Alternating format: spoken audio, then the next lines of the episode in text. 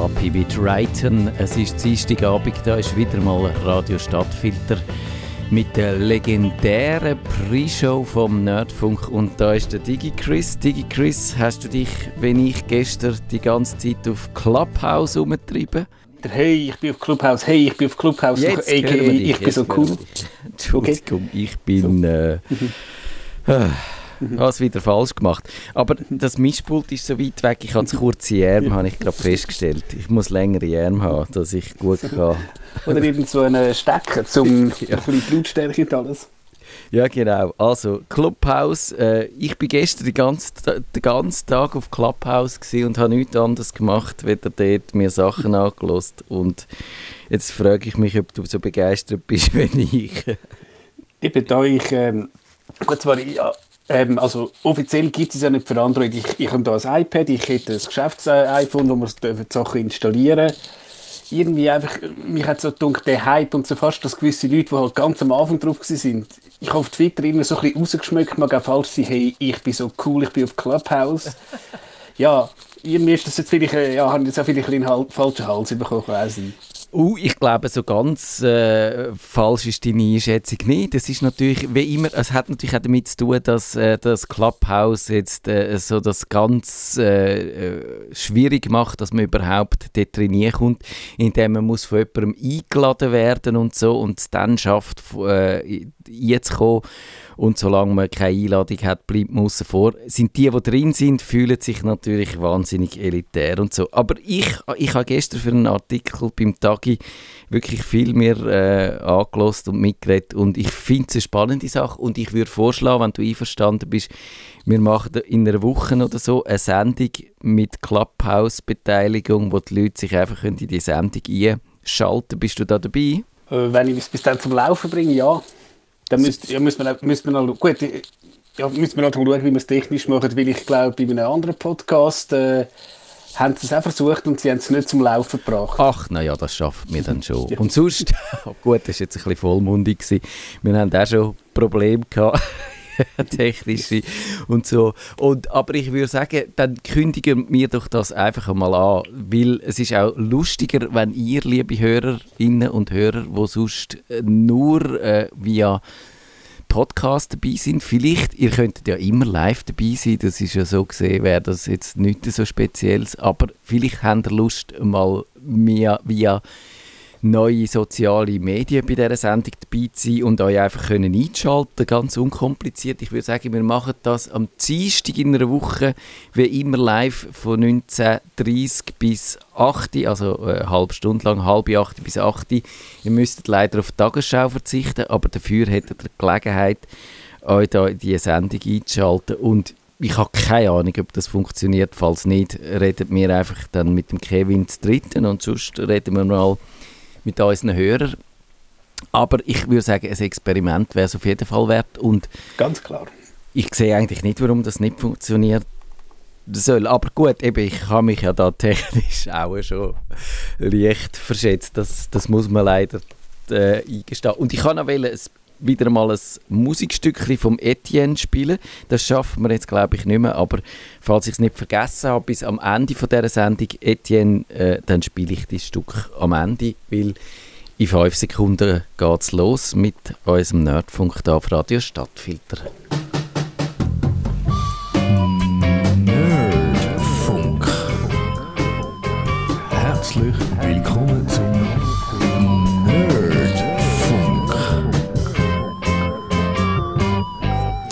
Wir machen heute, wie jede letzte Dienstag vom Monat, Kummerbox live. In dieser Sendung behandelt wir die Computerprobleme, die ihr uns per Mail habt zukommen auf nerdfunk.stadtfilter.ch und mit akuten Problemen, ihr könnt jetzt schon live teilnehmen, wenn ihr wollt, läutet ihr uns an ins Studio auf Nummer 052 203 31 00 und ihr könntet auch sogar das Gästebuch benutzen auf stadtfilter.ch und wir haben wirklich wahnsinnig, ich, ich fasse es nicht, wie viele äh, Probleme wir bekommen haben über Weihnachten, Neujahr und die letzte Zeit. Ich glaube, wir haben ja immer so ein bisschen Mühe, hinten reinzukommen und jetzt habe ich das Gefühl, dass wir endgültig von diesen Fragenstellern abgehängt werden. Darum mache ich jetzt gerade super. Also Digi Chris, äh, bist du dabei, so viele Fragen durchprügeln, wenn noch irgendwie gehen. Schauen wir mal, was wir schaffen. Genau, das machen wir. Also seit Monika ist das, wo fragt via Mail, seit Firefox auf der Start Startseite wichtige Seiten eingeführt hat, freue und ärgere ich mich über diese Neuerung. Einerseits ist sie eine Hilfe, oft besuchte Seiten schnell öffnen zu können. Andererseits fügt Firefox ständig wichtige Seiten dazu, wobei ich noch nicht herausgefunden habe, nach welchen Kriterien Firefox Seiten für wichtig hält oder nicht. So kommt es dann, dass ich ständig unwichtige Seiten wieder entfernen muss. Manchmal genügt ein einzelnes Entfernen der Seite, aber je nachdem, wie viele Seiten ich angeschaut habe, kann das länger dauern. Also kurz und gut kann man die neue Funktion, die glaube ich gar nicht so neu ist, in Firefox bändigen. Hast du einen Vorschlag?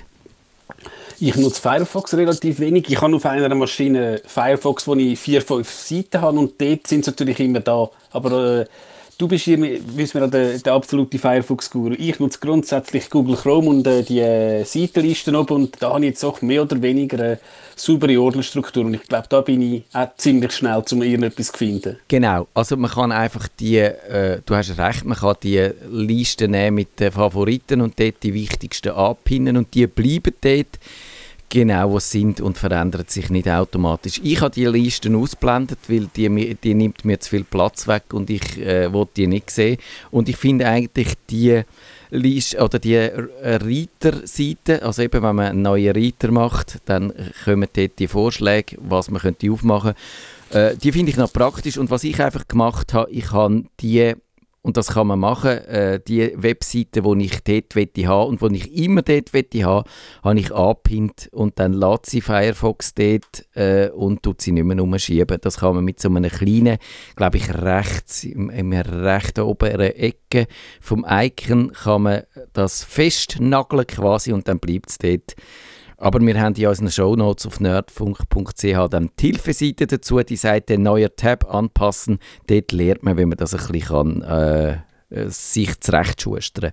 Der Martin fragt, eure Website Tamedia, also danke, das ist leider nicht meine Webseite, sonst hätte ich ein bisschen mehr Werbeeinnahmen, wenn das ich kann, haben zum Teil äh, einen erheblichen Energieverbrauch. Vor allem längere Artikel mit vielen Kommentaren lasse ich fast nicht mehr handhaben und saugen die Batterie von iPad, iPhone und Laptops schnell leer. Er hat dann mit dem Supporter sich umgestritten. Auf das wird ich jetzt eigentlich nicht näher eingehen, weil äh, meine Einschätzung ist einfach, dass die Webseite, die, wie die aussieht, das ist äh, quasi die Entscheidung vom Designer und von den Entwicklern und da können Supporter eigentlich auch nichts dafür. Die müssen das lediglich ausbaden und ich würde darum empfehlen, äh, so ein Feedback dann nicht am Support auszulassen, sondern probieren, an die Entscheidungsträger äh, zu richten, dass die finden, wir hätten gerne lockere, leichte, elegante und äh, solche Webseiten. Aber DigiChris, das Problem ist ja eigentlich ist auch andernorts so, oder? Was machst du, wenn du findest, die Webseite ist so schwer, dass die mir einfach zu viel Energie sucht? Ja, also äh, grundsätzlich sind die Webseiten natürlich riesig geworden. Ich, ich glaube, ich, ich habe mal gemessen, was die Startseite von Tagi.ch ist. Es ist recht groß, wenn du denkst, wie lange du früher geladen hättest. also klar, es gibt ähm, Hardware-Lösungen, haben wir auch schon geredet, das Pi-Hole. Du kannst natürlich die Werbeblocker oder du kannst irgendwie jetzt Skripts bändigen und so. Das ist mal so etwas. Du kannst natürlich mal überlegen, gibt es vielleicht News-Seiten, die kompakter sind. Und ein Trick wäre allenfalls auch noch, es gibt die mobile Webseiten, die fast noch bis zu WAP zurückgehen. Also es ist glaube m.tagi.ch und die ist relativ sehr, sehr leicht. Gibt es die immer noch? Ich, ich habe das Gefühl, die hätten sie mal abgestellt, aber ich gehe gerade mal schnell schauen. Also zumindest, als ich das letzte Mal am Reisen war, habe ich äh, die abgerufen. Und dort war sie noch. Gewesen. Nein, äh, gibt es nicht mehr. Ich gibt's, glaube, gibt's die gibt es wahrscheinlich nicht mehr, seit wir aufs neue CMS umgestellt mhm. haben, weil das ist jetzt responsive, also das heisst, es mhm. gibt keine mobile Variante mehr extra. Und ja, also ich würde auch sagen, man kann da wahrscheinlich nicht viel grundsätzlich machen. Man kann aber probieren, äh, dem Problem ein bisschen aus dem Weg zu gehen. Wenn man häufig auf einer Webseite ist, dann würde ich die App benutzen und nicht die mobile Webseite, weil die App ist natürlich ein bisschen mehr auch aufs Gerät selber optimiert. Die muss ein bisschen weniger Zeug laden, weil da ist ein Teil von der Logik von der Webseite steckt eben nicht in der Webseite selber, sondern in der App inne. Das entschärft die ganze Sache ein bisschen. Ich glaube, sonst kann man probieren also im Firefox, wenn man den Firefox für iOS, für iPhone und iPad benutzt, dann kann man dort zum Beispiel Bilder abschalten, dann kann man ein bisschen, äh, auch schauen, dass der ein bisschen weniger Tracker vielleicht lädt und so die Webseiten ein bisschen äh, leichter bekommt. Es gibt auch andere mobile Browser. Ich habe die vorgestellt, äh, Firefox Klar, wo dann noch ein bisschen Medienrichtung geht, oder der Brave Browser, wo probieren, die Last ein bisschen von diesen Webseiten wegzunehmen, indem sie alles wo man auch kann bestimmen kann, was man laden und was nicht. Und so, äh, dass ein bisschen entschlacken kann. Und sonst gibt es eben, der DigiChris hat es erwähnt, auch Werbeblocker für iOS. Wir haben schon in der letzten Sendung äh, mit dem Kevin darüber geredet. Einen für iOS, für das iPhone, wo ich benutze, der heißt OneBlocker, also Iceblocker X. Ich habe den mal besprochen und auch der äh, wird dann in unseren Show Notes näher beschrieben. Also da findet ihr. Und so kann man, glaube ich, die Webseite bändigen. Und ich glaube, du hast einmal noch bei Opera damals das gehabt, ist alles durch einen Proxy. Gut, ob man das datenschutzmäßig gut findet. Und da hast du, glaube ich, können einstellen, wie stark er dir ja. äh, Bilder abkomprimiert. Und wenn du so irgendwie orange Umrisse hast, oh, ist wieder ein Trump-Artikel. Und wenn du halt das Bild willst, klickst du drauf und es wird geladen. Ich bin gar nicht sicher, ob Chrome das auch hat, aber es wird, äh, ja, es wird dann halt irgendwie umgeleitet und über einen Server nochmal entschlackt. Man kann das, äh, äh, ja, gut finden oder nicht. DigiChris, du raschelst ein bisschen, du musst ein bisschen schauen, dass du ein bisschen weniger raschelst. Okay. Apropos, ähm, ich weiß auch nicht, wie, was da genau war, ist, aber es ist nicht so, dass wenn du jetzt, wenn, die Google-Startseite ist ja weiß, wenn ja. die jetzt schwarz machen dass man könnte unzählige, also Mengen Energie sparen, aber geht glaube auch um Display-Technologie, die ja. du hast. Ich glaube, beim LCD kommt es nicht so drauf an, aber beim OLED macht es, glaube ich, wirklich etwas aus. Und da hat man ja jetzt in vielen Webseiten, auch beim Tagi natürlich, gibt es das inzwischen, hat man den Dark Mode, den dunklen Modus, wo man kann im Betriebssystem oder im Browser einstellen und dann kommen viele Webseiten invertiert und tatsächlich, das spart, glaube ich, ein bisschen Energie, aber also Wunder würde es auch nicht bewirken, nehme ich an also ich persönlich, wenn man das hat, hat den Dark Mode eigentlich noch gerne. Also eben, mein Büro-Outlook ist im Dark Mode. Ja. Gibt immer wieder Kommentare, wenn die Leute mal neben äh, einem gestanden sind. Ich habe jetzt auch gerade unser Google Docs, wo ich drauf schaue und dann die nächste Frage vorlese, die ist auch im Dark-Modus. Und ich finde auch, dass zum jetzt da äh, vorlesen, finde ich fast angenehmer wieder äh, im, umgekehrt. Aber da sind Geschmäcker sehr unterschiedlich. Also der Alex fragt, er hat, ich habe vor einiger Zeit und auch den Link findet ihr in den Show Notes, so quasi Empfehlungen für einen neuen Computer äh, geschrieben, weil wenn man jetzt wieder in dem Homeoffice hockt und finde ich, muss immer mit, mit dem gleichen, mit meinem Heimcomputer arbeiten und der ist wie mein, mein Computer wird jetzt ein acht Jahre alt, dann könnte man doch irgendwie auf die Idee kommen, ein neues Gerät zu kaufen und hat dazu Empfehlungen abgegeben. Und er hat auch so einen Desktop von late 2013, sagt er, also äh, schon ein bisschen älter. Und jetzt heisst es, äh, immer wieder kommen Meldungen, dass gewisse Programme nicht mehr kompatibel sind. Ich möchte nun einen neuen Mac kaufen und mich auf Ihre Empfehlungen für eine Minimalausstattung stützen. Die neuen Prozessoren von Apple sind meines Wissens in den Desktops noch nicht eingebaut. Da geht es um den M1-Chip, wo wir ja auch schon darüber geredet haben, wo jetzt den Intel-Prozessor ersetzt. Und ja, das ist tatsächlich so. Es gibt, also er schreibt nicht, was für ein Mac, ein iMac gibt es noch nicht mit diesen neuen Prozessoren. Ein Mac Mini könnte man so haben. Aber DigiChris, da tust du mir wahrscheinlich beipflichten, oder? Wenn man jetzt einen iMac kaufen dann würde es sich lohnen, auf den äh, M1 iMac zu warten würde ich auch sagen, die Frage, er, er schreibt nicht genau, was er macht, aber äh, wir haben ja auch diverse Blogger, die so einen Mac Mini M1 äh, kennt und ich glaube, der, äh, der sogar mit Videoschnitt, geht der richtig ab äh, vom Speed her. Es ist natürlich klar, ähm, der iMac mit dem All-in-One-Design sieht schön aus, weil beim Mac Mini muss halt noch irgendwie einen anderen Bildschirm haben, aber angenommen, er macht jetzt Office-Sachen, er surft ein bisschen, schaut YouTube und tut vielleicht mal irgendwie Ferienbilder bearbeiten, wenn man dann wieder mal in die Ferien kann. Dann ist wahrscheinlich äh, der kleinste äh, Mac Mini, den es gibt, schon ja, sehr performant. Der wird sicher ein paar Jahre heben. Ja, ich bin eigentlich noch ein Fan von diesen Mini-PCs und auch ein bisschen auf der Suche nach so etwas mehr aus der Windows-Welt. Weil die grossen Tower braucht man jetzt wahrscheinlich wirklich nicht mehr oder nur noch in Ausnahmefällen, glaube ich. Aber der, Mini-Faktor ist eben eigentlich noch gut und man ist ein bisschen äh, weniger abhängig von dem All-in-One-Prinzip, wie jetzt der iMac auch ist.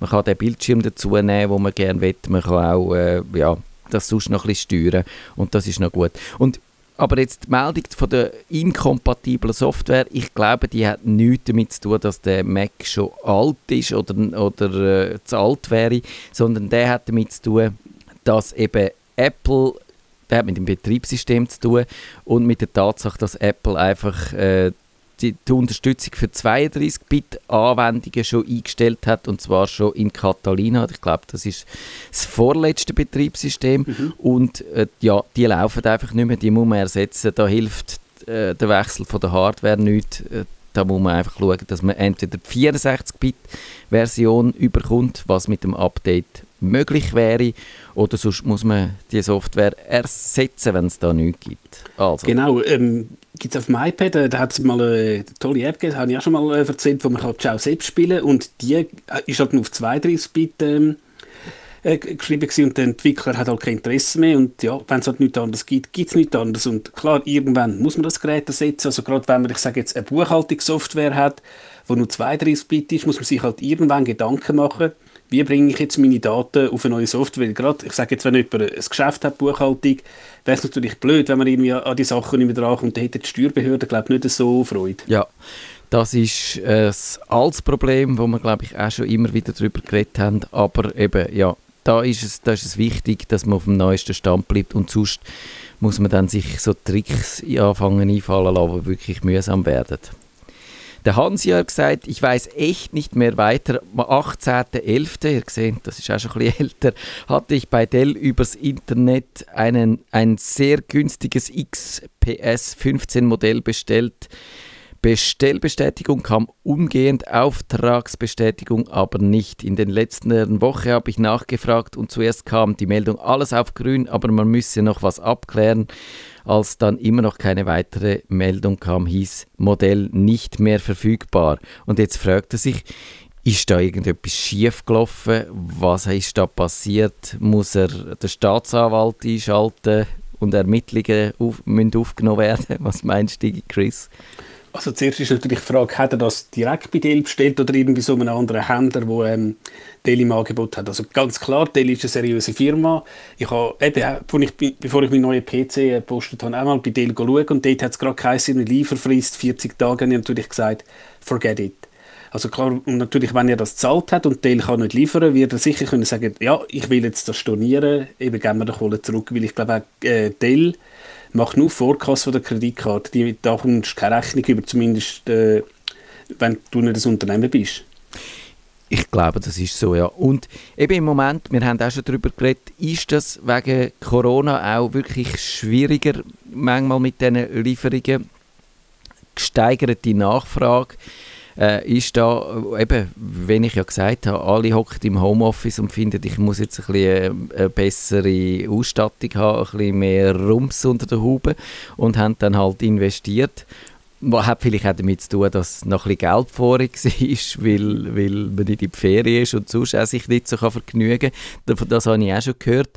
Und äh, ja, andere haben zum Beispiel auch Autos gekauft und so. Habe ich auch schon gehört, Digi Chris. Das würde ich jetzt nicht machen. Ich würde dann auch eher irgendwie Computer posten. Und eben andererseits gibt es Lieferengpässe oder auch Probleme mit dem Shipping, dass im Wel der Welthandel unter der Pandemie leidet und eben, dass man dann Sachen muss, wo man nicht mehr kann in der Weltgeschichte, muss jetzt mit, mit dem Schiff durch die Gegend äh, gondeln und so und das dauert natürlich alles ein bisschen länger.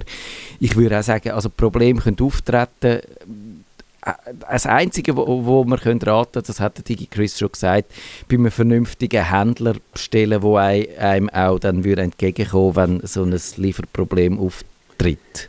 Ich meine, so Sachen kann es immer geben. Ich habe irgendwann mal in einem Podcast von Digitec gehört, die haben auch halt ihre Grafikkarten bekommen Und irgendwie haben sie halt einfach das Ballett zweimal verbucht. Und dann hast du halt im Systembestand von 200 gehabt und du hast noch 100 dran. Und dann natürlich ja. hast du das Problem gegeben. Aber das muss nicht böswillig sein, das kann, das kann, das kann es überall sein. Und wenn jetzt halt irgendwie ein Baumarkt, irgendwie, weiß ich was, der Mörtel zweimal einlagert, ist das vielleicht nicht so schlimm, wenn es halt plötzlich kein Mörtel mehr hat. Aber, und ja, bei einem PC ärgert man sich. Aber ja. ähm, ich denke, die, Fra die Frage ist halt auch immer, wie dringend brauchst du den PC?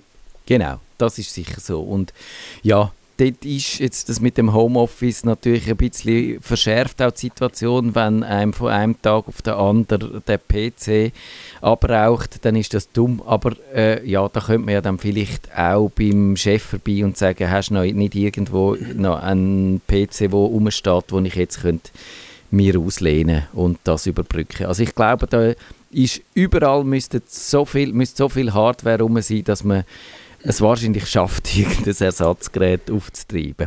Und eben, ich würde sagen, halt die grossen Händler, ob das jetzt äh, Interdiscount, Brack, äh, Digitec ist, äh, wenn dort auf der Homepage da der grüne Haken ist, kann man das dort tatsächlich bestellen und es kommt vorbei. Und ich habe das heute eigentlich auch noch aus Interesse ähm, angeschaut.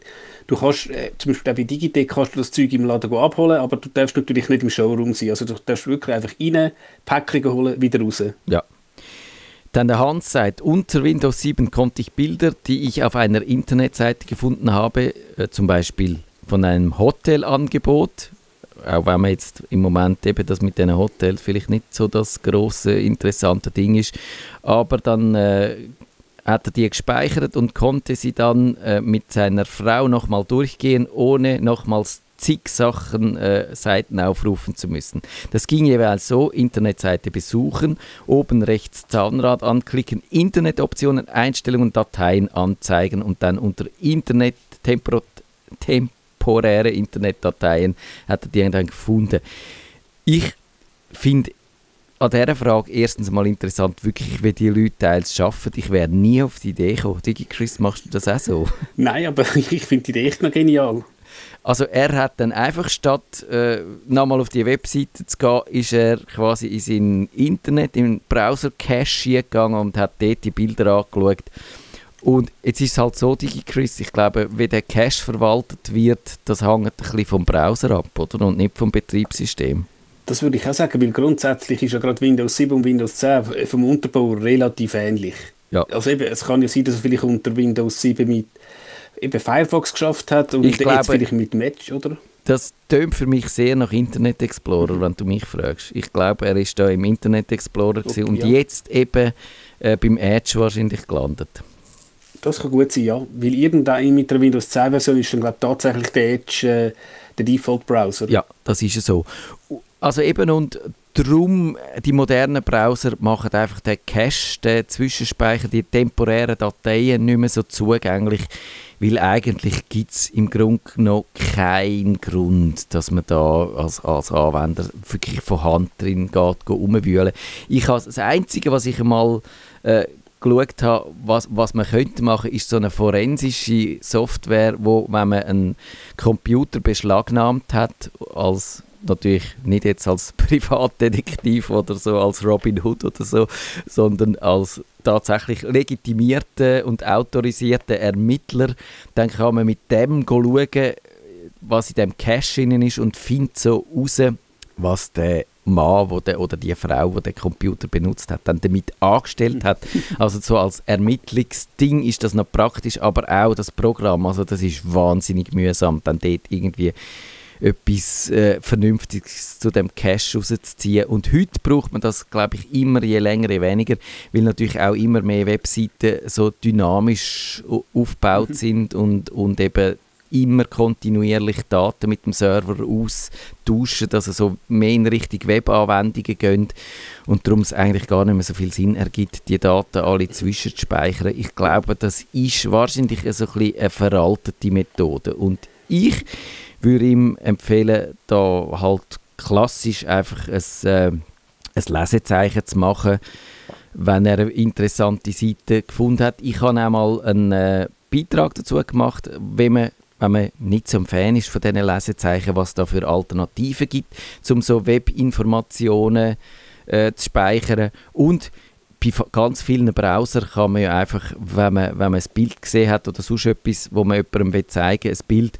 dann kann man das mit der Maus packen und auf den Desktop oder in einen Ordner ziehen und dann hat man es dort für später und kann das einfach aus dem Ordner dann anschauen und hat dann dort auch nur die Bilder drin, wo man wirklich wette, wette aufbewahren. Genau, also ich, ich würde auch mit, mit dem Bookmark arbeiten ich habe gesagt, wenn wir die Ferien geplant haben mit Kollegen, haben wir tatsächlich all die Links in das Google Doc ähm, gehauen. Das wäre vielleicht auch noch etwas, aber gut, bei der Frau würde es wahrscheinlich lange, wenn man irgendwie Bookmarks hat und dann sagt, schau mal, irgendwie in Florenz habe ich die drei Hotels gefunden, welches gefällt dir am besten? Genau, also da gibt es wirklich viele Methoden, um so Sachen auch aufzubewahren. Man könnte auch mit einem OneNote oder so, mit einer, so einer genau. Software arbeiten, wo dann so einen Webclipper hat, wo man irgendetwas kann markieren kann und sagen, tun wir jetzt das in ein Notizbuch hier und dann hat er diese Webinformation gespeichert und man hat sie zur Verfügung. Und das ist wahrscheinlich letztlich dann ein bisschen flexibler wieder diese Arbeitsweise. Dann, weil du hast das Problem, wenn du jetzt halt ein Viertel vom Hotel hast, bist du nicht mehr sicher, ist das jetzt Hotel, äh, weiß ich was, A oder ist das Hotel B gewesen? Und eben, wenn du mit dem OneNote das machst, ähm, hast du wahrscheinlich noch ziemlich viel Metadaten. Weißt du, also, aha, das habe ich am Abend am 10 Uhr gemacht oder das andere irgendwie am 9 Uhr am Morgen, das ist vielleicht ja, die effizienter und ja, komfortablere Lösung. Also vielleicht auch mal ausprobieren, wenn er so ein OneNote hat. Genau. Dann sind wir beim Hans-Peter, der hat ein neues Notebook gekauft, auch der hat einen Windows-Rechner zu ersetzen gehabt und jetzt sagt er, leider erhalte ich keine E-Mails von GMX und Bluewin auf dem neuen Computer. Alle Möglichkeiten, die sie anboten, um den Fehler zu korrigieren, wurden ohne Erfolg ausgeschöpft. Ich weiß beim besten Willen nicht mehr weiter. Auf dem alten Computer kommen noch Mails. Äh, wo liegt der Fehler, Fehler? Auf dem neuen Notebook erscheint hier und da die Meldung, Ihre GMX-Dateien oder Daten sind veraltet oder Ihre Bluewin-Daten sind veraltet.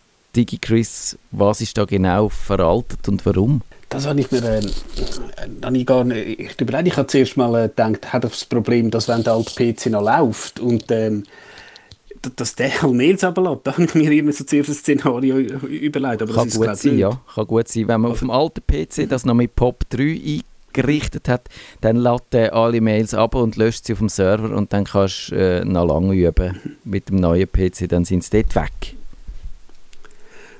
Und ja, eben eine Variante wäre sicher auch, halt die E-Mails im Web abzurufen, weil in meinen Augen sind die Web-Clients mittlerweile recht komfortabel und würde ich auch sagen für private Anwender lange die eigentlich. Und dann hast du eben auch tatsächlich den Vorteil, wenn du dann wieder mal in der Ferien bist, könntest du auch auf deine Ferien, ja, ich sage jetzt im Internetcafé zugreifen. Ja.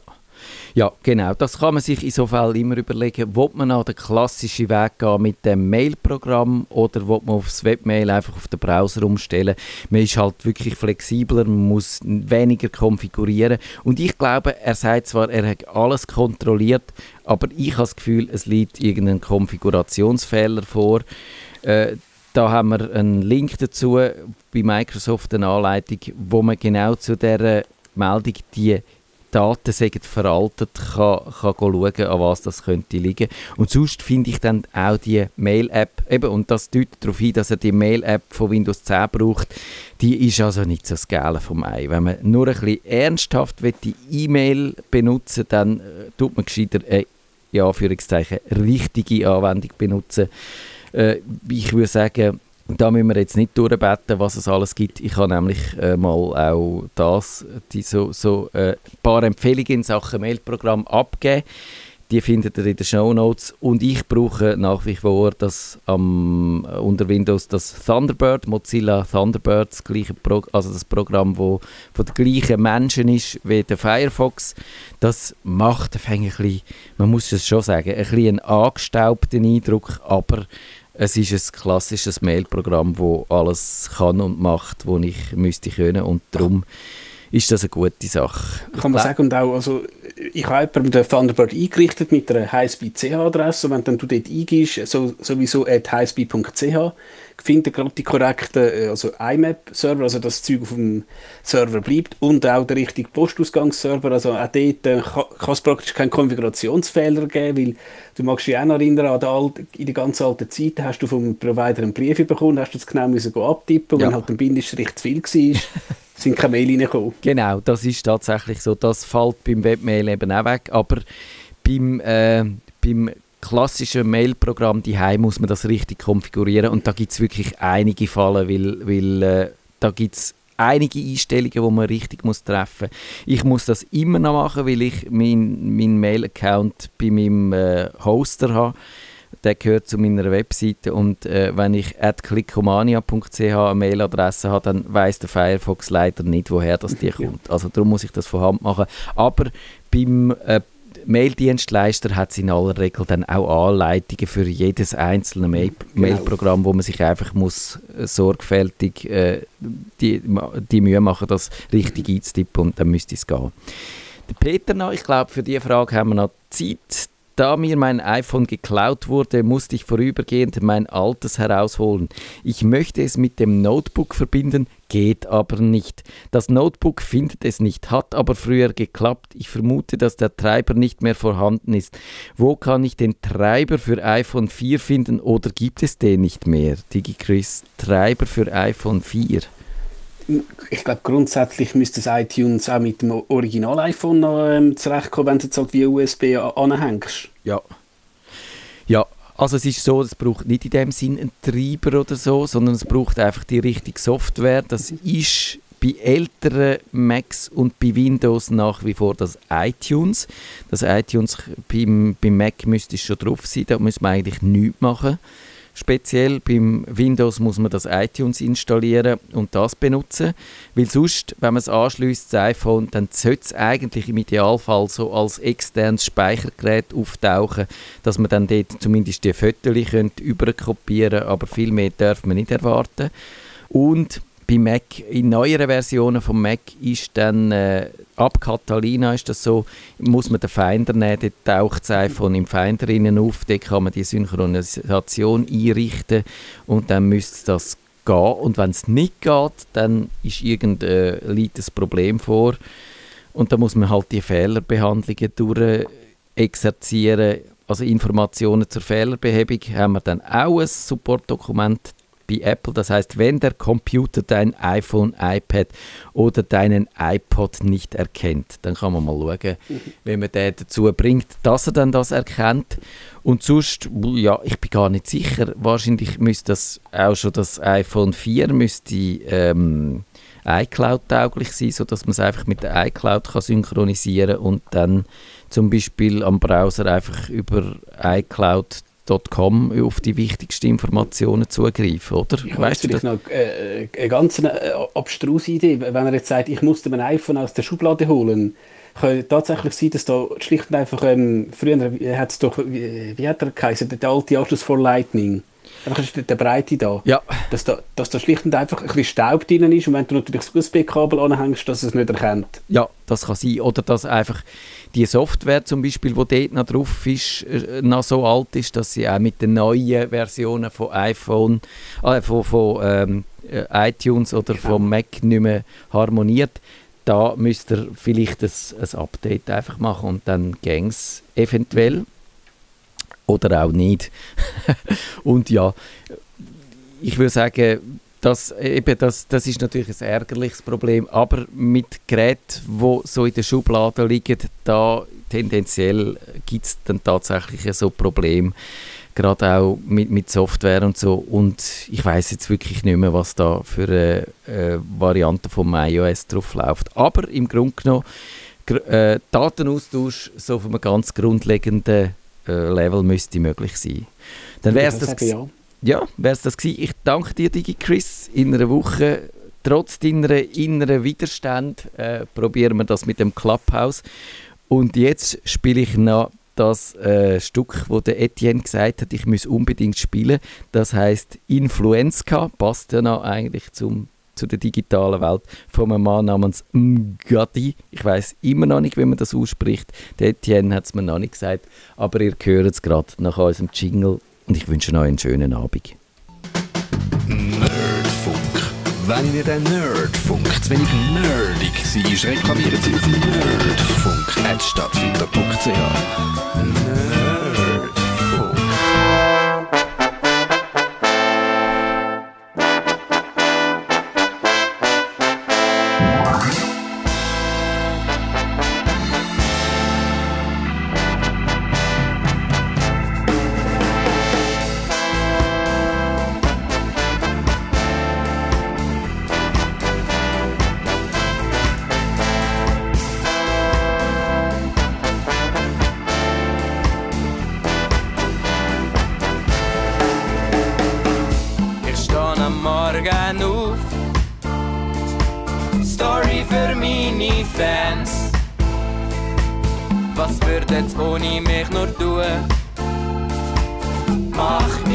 Leben zu meinem Beruf. Ein Fotoshooting da und jedes Meet and Greet während dem Foto von meinen Gia-Seeds. Hashtag Health, Hashtag Fit, Hashtag Food, Hashtag Lit, Hashtag alles, was es sonst noch gibt. Und ich sitze aufs WC. Ja, bitte teils mit mir. Up to date, was willst du mehr? Egal, wenn's du nicht willst sehen. Bitte teils mit mir. Alles für Likes, folget mir.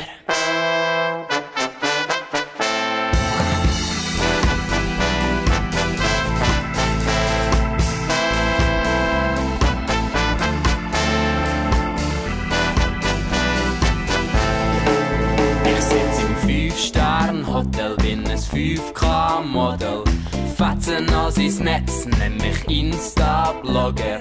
Bin schon überall gsi, hab Kleber auf meinem Koffer. Beliebt bei meinen Followers mit beiden Beinen am Boden.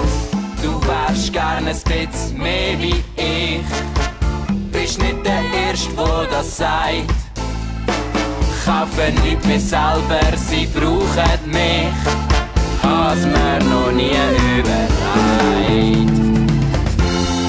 sitzen aufs WC. Up to date, was watch me? Egal wenn's du nicht willst sehen, bitte teils mit mir. Kein Plan, wo Türen, aber folget mir.